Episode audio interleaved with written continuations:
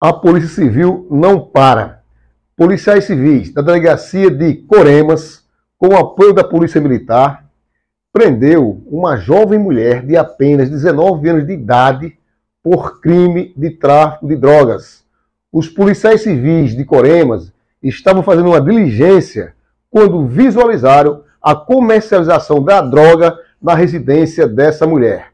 Os policiais se aproximaram e abordaram o comprador da droga e verificou-se o flagrante.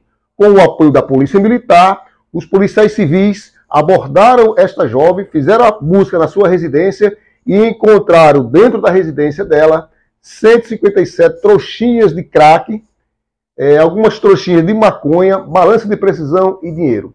Ela foi presa em flagrante delito, conduzida para a delegacia de Coremas e em seguida para a delegacia de Piancó para a lavratura do flagrante.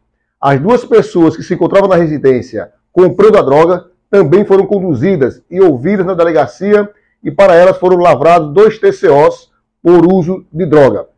Mantida a prisão na audiência de custódia, a jovem mulher será encaminhada ao presídio feminino em Patos.